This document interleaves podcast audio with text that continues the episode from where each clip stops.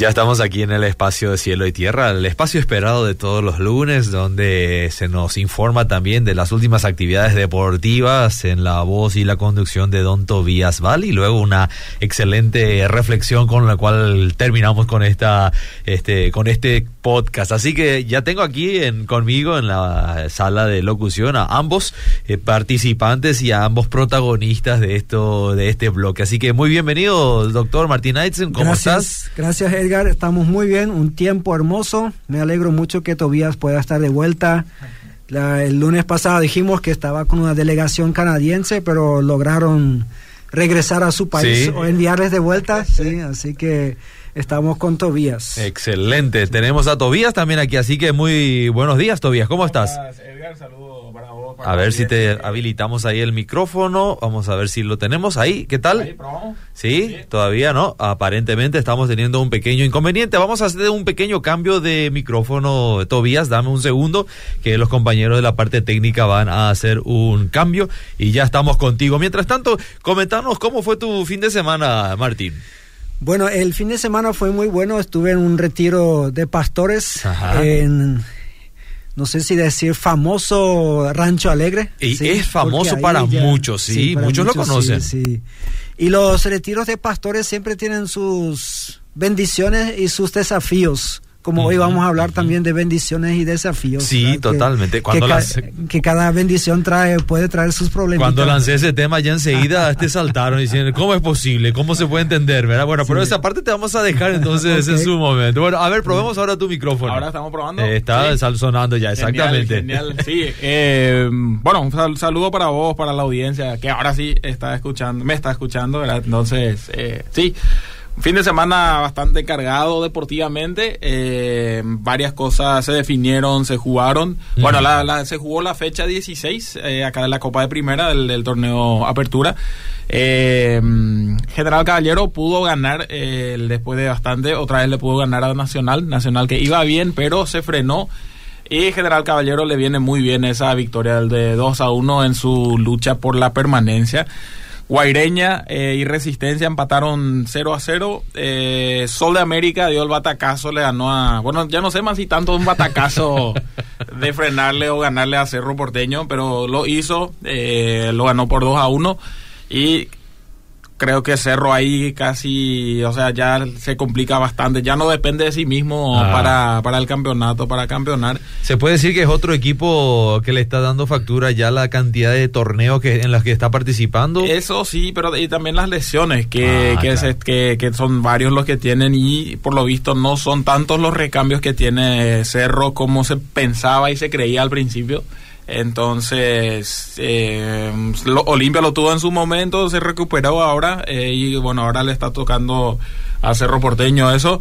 Al que no le toca y al que parece igual irse bien es a Libertad, que nuevamente ganó 3 a 1, eh, gana su partido, golea, eh, parece ni sentir cuando su, su joya, o sea, Julito Enciso que se lesionó, igual nomás ellos siguen y ni se siente.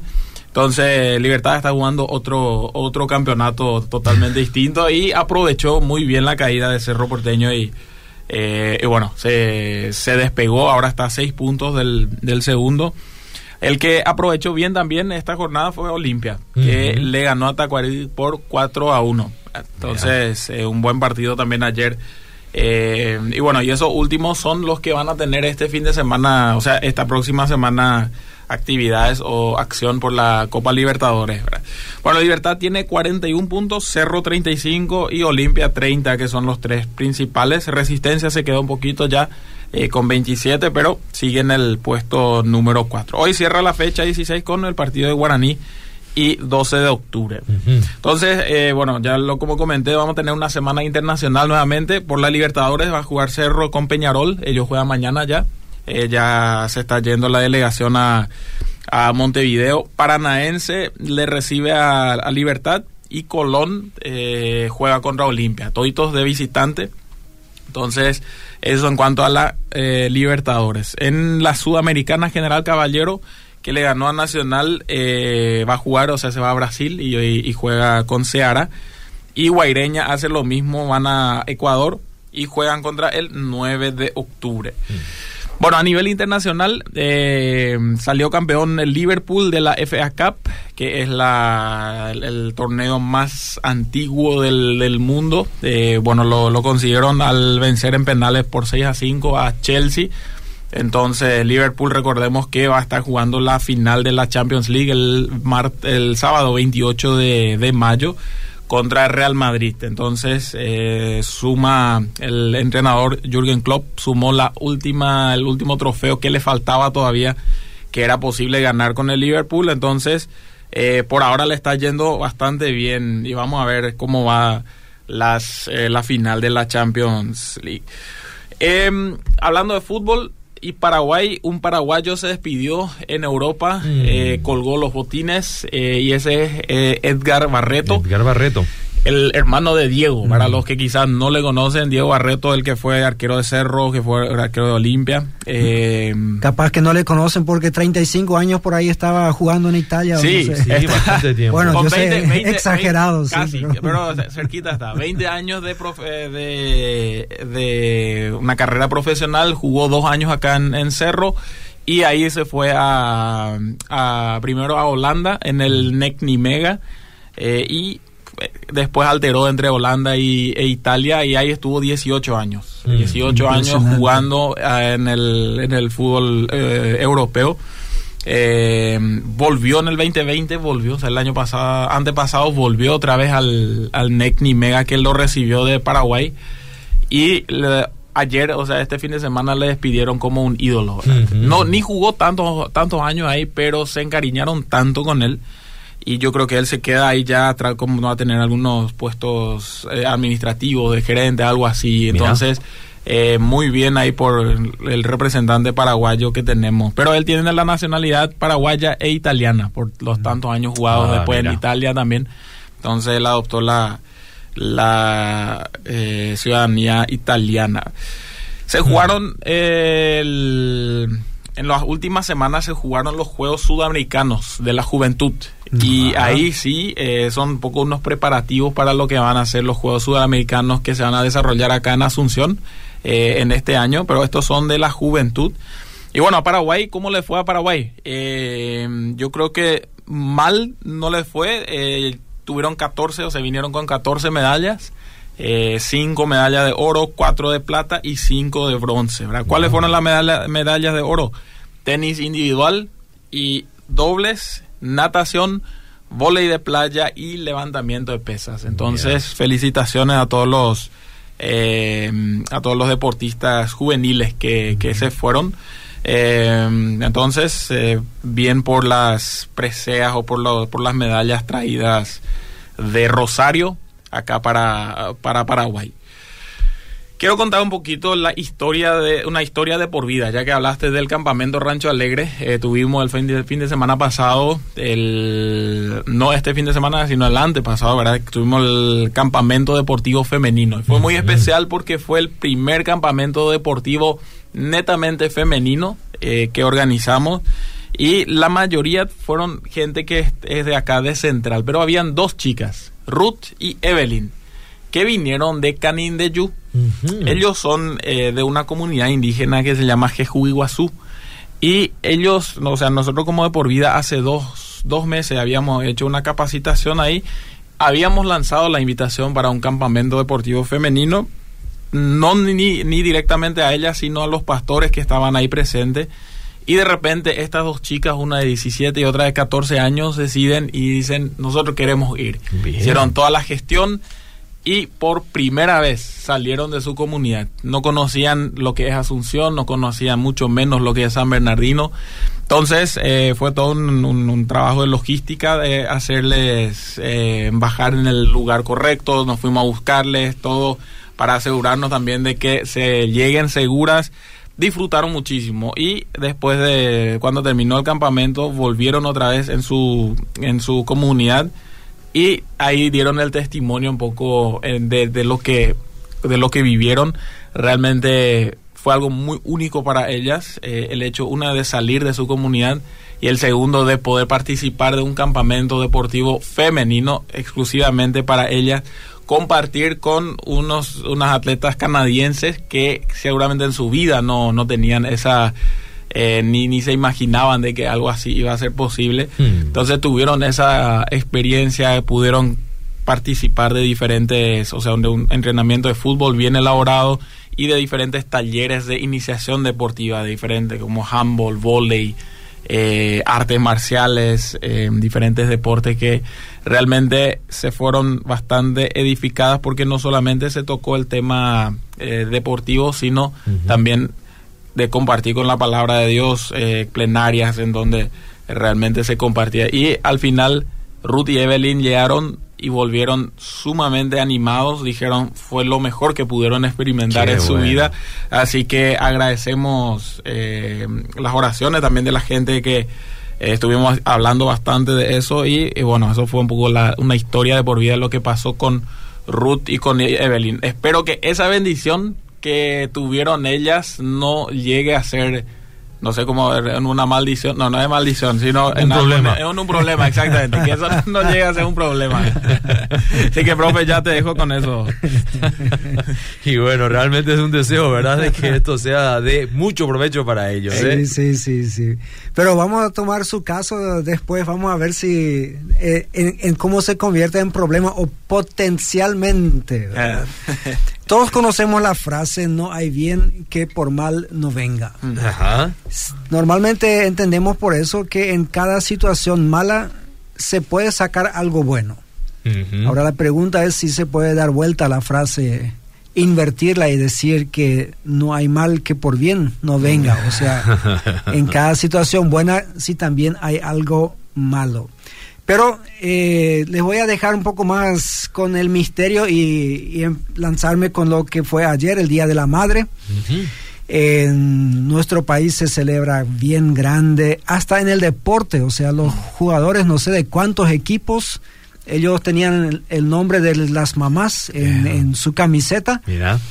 Y yo dije, bueno, acá los comentaristas ya tienen que saber de memoria quién es quién, ¿verdad? Porque no pueden decir Paola chutó ahí, María atajó. sí. Eh, pero fue, yo digo, quizás algo único de nuestro país, que le mm. damos tanto valor a las madres y yo creo que está bien, o sea, se merecen de, de, todas formas.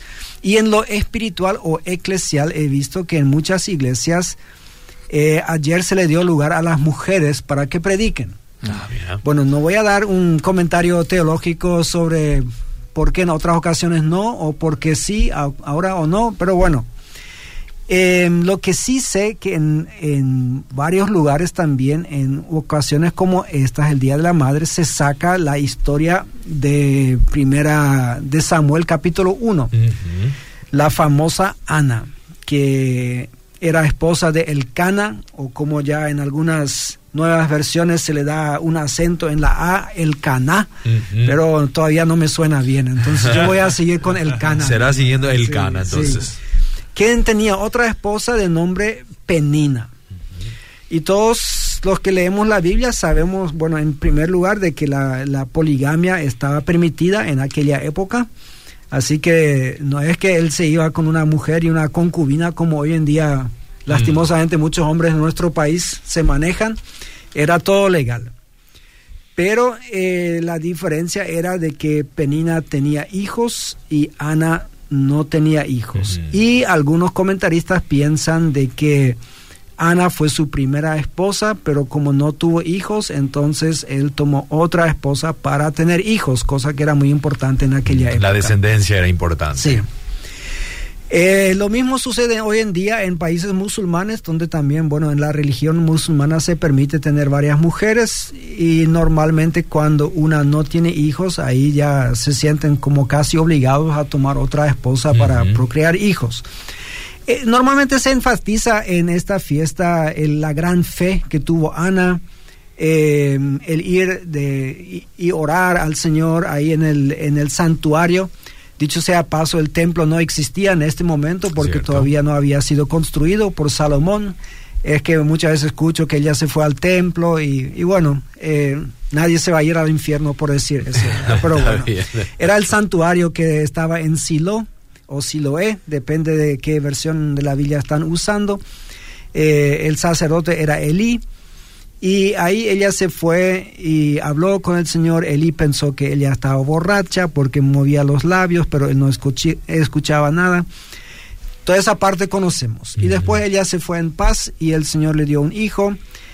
Ella había prometido que este hijo se lo iba a volver a dedicar a él. Entonces después de algunos años se lo trajo a Elí. Y hasta algunos han leído la historia completa hasta el capítulo 2 y saben que ella después también tuvo cinco hijos más. Y hasta algunos hacen teología de eso y dicen, bueno, tenés que entregar algo al Señor y te va a dar cinco veces más. Sí, bueno. Bueno, de eso eh, no hay que hacer teología de esto.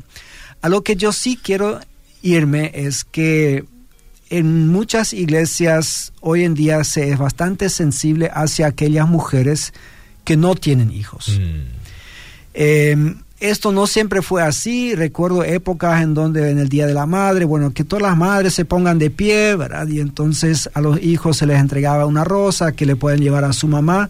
Y siempre estaba ahí, estaban las mujeres no casadas, pero que podrían haber, estar en edad de tener hijos, y estaban las mujeres casadas, pero que tampoco tenían hijos.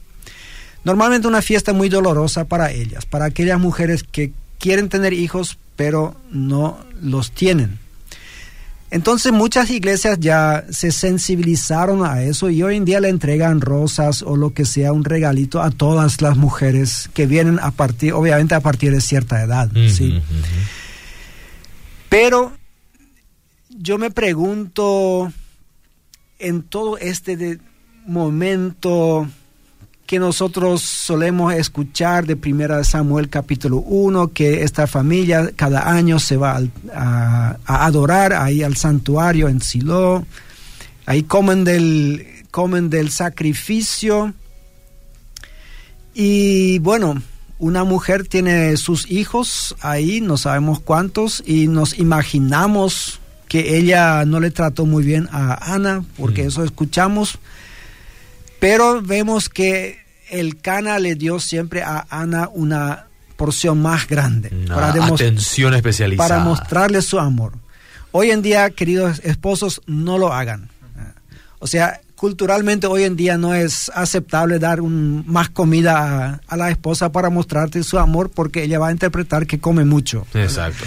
Pero en aquella época era una señal de amor.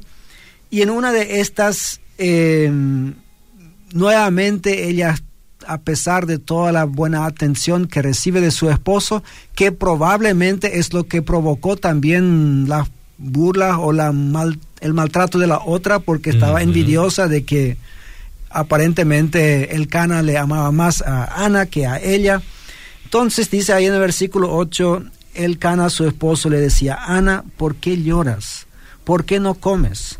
¿Por qué estás resentida? ¿Acaso no soy para ti mejor que diez hijos? Mm. Siempre cuando leo esta frase digo, más, más típicamente hombre no podía ser. o sea, eh, nosotros, o sea, eso evidencia de que un hombre no sabe lo que sucede en la vida de una mujer cuando anhela tener hijos y, no, puede tenerlos. Y encima de eso, tratamos o sea, no, sé si decir, nos sobrevaluamos muchísimo. Me tenés a mí, o sea, ¿qué más ¿Qué querés? Más necesitas si ¿Qué más necesitas, sí. Y obviamente la mujer no le puede decir, no, mira, eh, está muy bien, sos un buen marido, pero quiero tener hijos. Mm.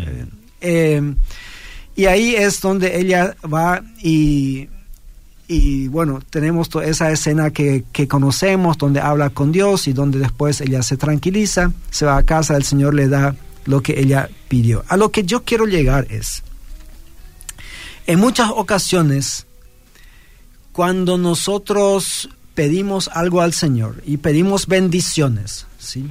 Al Señor, y cuando el Señor nos da esto, esto trae nuevos problemas o si el, la palabra problema es muy fuerte, desafíos mm. ¿sí? o responsabilidades. Una mujer que le pidió al Señor, como en el caso de Ana, tener hijos. Bueno, después el Señor le da, empieza el embarazo. Y aunque acá somos todos hombres, pero todos hemos tenido y tenemos esposas que han tenido hijos, sabemos que el de embarazo no es así nomás. Exacto. Trae sus desafíos económicos, físicos y una cantidad de otras cosas más. Después nace el bebé. No vamos ni siquiera a hablar del parto donde los hombres estamos tan inútiles como no sé qué cosa. Exactamente. Por más que, participemos ahí, exactamente. no sabemos qué hacer. Eh, así mismo es, sí. Em, después está el bebé, llega a casa y en vez de dormir 22 horas y jugar dos horas con el papá, mm. eh, se dedica a llorar y se dedica a llenar los pañales. Y necesita eso, necesita aquello, no habla y vos tenés que adivinar todo el tiempo qué es lo que tiene o qué es lo que le duele y cosas por el estilo. Después hay un tiempo en donde sí, las mamás todas compiten y están orgullosas, mi hijo ya levanta la cabeza, mi hijo ya está sentado, mi hijo ya gatea, mi hijo ya camina, mi hijo ya esto, mi hijo ya aquello, están aquellos que, que, bueno, a los tres años parece que ya leen fluidamente, eh, están los futuros Mozarts ahí, están los futuros Messis. eh, los pastores no nos quedamos atrás, dice mi hijo a los tres años ya tomó una decisión por Cristo. Exacto, ya predicas eh, pero realmente viene un tiempo en el colegio, en la escuela, de preocupaciones hmm. que traen los hijos. De repente no saca todos cinco. De repente no tiene tantos amiguitos como queríamos. Eh, una mamá de repente dice, mi hijo no aprendió a, a compartir sus juguetes. Y la otra dice, mi hijo no aprendió a defenderse porque este sí comparte todo. Mm. Entonces cada uno está, empieza a preocuparse. Y lo peor que hacemos, bueno, en este caso las mujeres y también los padres, es quejarnos de estas bendiciones delante de las personas que no tienen hijos. Mm, eh, o sea, esta penina, yo me imagino que también durante el día le habrá dicho, Ana, mira, que cuánto ruido hacen mis hijos, no me dejan dormir la siesta y se ensucian todo de balde. Y Ana habrá pensado, bueno, quisiera tener tus problemas. ¿sí? Y así es con muchas cosas en la vida que nosotros pedimos. Eh, cosas materiales. Normalmente los cristianos todos pedimos cosas materiales. Queremos tener un trabajo. Cuando lo tenemos nos plagueamos de que tenemos que levantarnos temprano, de las exigencias en el trabajo, de esto, de aquello. Y a veces lo hacemos delante de gente que no consigue trabajo. Mm. ¿sí? Cuando estamos en el colectivo, pedimos al Señor una moto. Cuando el Señor nos da la moto, ahí nos damos cuenta que cuando se descompone la moto, no, no podemos cambiarnos más de moto como hacíamos antes en, el, colectivo. Sí. Ahí es responsabilidad nuestra de que esta moto sea arreglada y tenemos que pagar por eso. Cuando llueve, de repente nos damos cuenta que, bueno, el colectivo tenía techo, eh, la mm. moto no tiene pedimos al Señor un auto. Cuando el Señor nos da un auto, ahí nos asustamos de la cuenta del taller. Había sido que la moto era más económica, nos asustamos en el, en, el surtidor, porque había sido que el, auto consume más. Eh, nosotros vivimos, vivimos en alquiler, pedimos casa y decimos, el, por fin cuando tengo mi casa, ahí me va a sobrar mucha plata. Nos, mudamos a la casa, nos damos cuenta que el, el mantenimiento ahora es cosa de nosotros. La municipalidad quiere sus impuestos. Y ahí empezamos a plaguearnos de que, bueno, lo caro que es tener casa y lo hacemos delante de gente que alquila. Mm. Eh, y la gente que alquila dice, ¿cuánto quisiera tener una casa? Nos, nos, quejamos de las cuentas del taller, del auto, delante de gente que va en colectivo. me gustaría tener tu problema. ¿sí? Y así va en muchas cosas, en, con los dones. El que sabe cantar, eh, se le empieza a invitar de iglesia en iglesia mm. y empieza a quejarse de su agenda muy apretada. Y están los otros ahí que sueñan con que alguna vez se les dé la oportunidad una vez en la iglesia. Lo mismo con los predicadores. Hay algunos que quienes el Señor les ha dado los dones de predicar bien y reciben invitación de iglesia en iglesia y empiezan a quejarse de que mucho trabajo es. Mm. Y sí, eh, ¿qué estabas esperando? Que ibas a ser el mejor predicador sin predicar mucho. O sea, obviamente viene con trabajo y quejarse de eso delante de la gente que no recibe invitaciones también es una falta de sensibilidad em, o de descuido, no sé cómo, cómo llamarlo ahí. Todo empieza en dones sentimentales, lo llamo yo, por ejemplo, tener una esposa. Todos sabemos que el, estar casado trae sus desafíos. Pero igual pedimos en, esposa cuando somos solteros, y supongo que las solteras también piden un esposo, y una vez que estamos casados, decimos, ah, bueno, había sido que, y ahí empiezan las cosas, y a veces hasta cometemos el error de, decir a un soltero, mira, bienaventurado eres, porque no tenés esposa todavía, no sabes lo que es, Y bueno, es cierto, el otro no sabe, pero anhela tener esposa y nosotros que tenemos parece que estamos ingratos de eso o nos quejamos de las cosas que nos vienen. Entonces, eh, hasta en las iglesias, todos los pastores quieren que su iglesia crezca. Pero con el crecimiento se vienen más problemas, se vienen nuevos desafíos. Tener una congregación de 30 es una cosa, tener una de 300 ya es otra, y de 3000 ni que hablar. Así que muchos pastores quieren estar en, los medios sociales. Y hasta dicen, eh, pastor, no hace falta que leas mi post, solamente ponerle like a todo así, porque yo necesito un poco más. De y bueno, de promoción. Pero cuando uno está ahí, de repente ahí vienen los comentarios de gente que ni siquiera es de la iglesia, que empieza a despotricar contra los pastores que se comen el diezmo de la gente y todo eso. Y el pastor se siente agraviado. Dice, él ni siquiera me conoce. Y bueno, pero vos quisiste estar en la luz de todos, ahora estás ahí y recibís no solamente los aplausos, sino también lo otro que, te están tirando, ¿sí? Em, así que todas las cosas buenas, nosotros podemos decir que también traen sus desafíos, no vamos a decir mm. cosas malas. Ahora, la pregunta es, ¿vale la pena pedir bendiciones a Dios? Si es así. Mm. Y bueno, preguntémosle a Ana. Ana había hecho esta promesa de entregar a su hijo de vuelta al servicio a Dios. Yo me imagino que, ¿cómo fue esto? Nosotros no sabemos exactamente la edad que él tuvo, que Samuel tuvo su hijo, pero cuando fue destetado, dice ahí que eso fue normalmente alrededor de entre 3 y 5 años, más o menos, suponemos eso. En primer lugar, el amor de una madre, obviamente se le rompe el corazón entregar a su hijo a otra persona. Yo sé eso de mis suegros que a sus hijos ya tenían siete años cuando tenían que dejarlos en una ciudad porque ellos eran misioneros y dos o tres veces por semestre nomás los veían.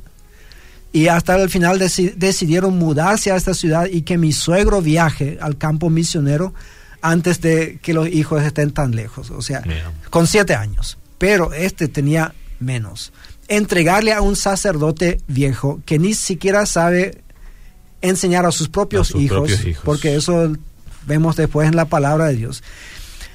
Ana tenía muchas razones para decirle al Señor, bueno Señor, sabes que eh, fue en el momento de mucha emoción. No tomes muy en serio lo que te dije en, este momento. Te, lo voy a entregar, pero más tarde, cuando haya otro sacerdote, un, mm uno que sea más responsable, porque este ni a sus propios hijos sabe cuidar y cómo le voy a entregar mi hijo. Bueno, ella sí cumplió con su palabra, cumplió con su promesa. Em, después, como ya mencionamos, tuvo cinco hijos más. Seguramente le causaron mucha alegría, pero eran cinco hijos que se hacían los pañales, que lloraban de noche, que se peleaban entre sí mm. y que no sabemos qué sucedió cuando crecieron, cuántos problemas le causaron. Pero si le vas a preguntar a una mamá, hoy hasta el día de hoy no encontré una mamá que diga me arrepiento de haber tenido hijos. Mm. Todas hasta hoy en día me dicen, bueno, y sí, claro, eh, crean problemas, eh, dormís menos y todo eso, pero valió la pena. Mm. Y así yo quiero decir también que son las bendiciones de Dios. Yo hasta el día de hoy sigo orando para que los ministerios que estoy dirigiendo, el Instituto Aquila y Priscila y FLET, que crezcan. Pero sabemos que el crecimiento trae desafíos, trae dolores. Eh, un empresario me dijo una vez que, que vos no sabés, 120 empleados, ¿cuántos problemas te, te crean? Y dije, y sí, pero al mismo tiempo ellos permiten que tenga una vida holgada, ¿sí? O sea, e, es la otra cara de la moneda. Así que lo que yo quiero animarnos a todos los que ya nos llamamos cristianos y continuamente le pedimos bendiciones al Señor, en primer lugar que estemos preparados y no pensemos que esas bendiciones vienen limpias de cualquier, no quiero decir atadura, de cualquier añadidura. ¿Sí? Todas las bendiciones que vienen de parte de Dios vienen con una responsabilidad adicional o un desafío adicional. Así luego es en la vida. Así que estemos preparados para eso, estemos preparados para pagar más impuestos cuando sube nuestro salario, a pagar impuestos cuando tenemos casa propia y todas esas cosas que vienen ahí. Y lo otro, queridos hermanos y hermanas en Cristo, seamos más sensibles con aquellas personas que no disfrutan todavía las bendiciones que nosotros tenemos.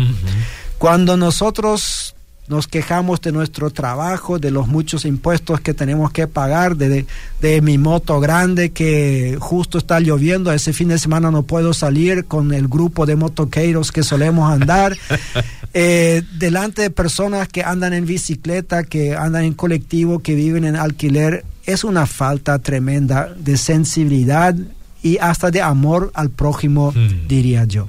Así que sigamos pidiendo al Señor bendiciones, Él quiere bendecirnos, pero estemos preparados para recibirlas de una manera responsable y con gratitud también. Excelente. Gracias por la reflexión, doctor Martín Será Hasta el próximo lunes.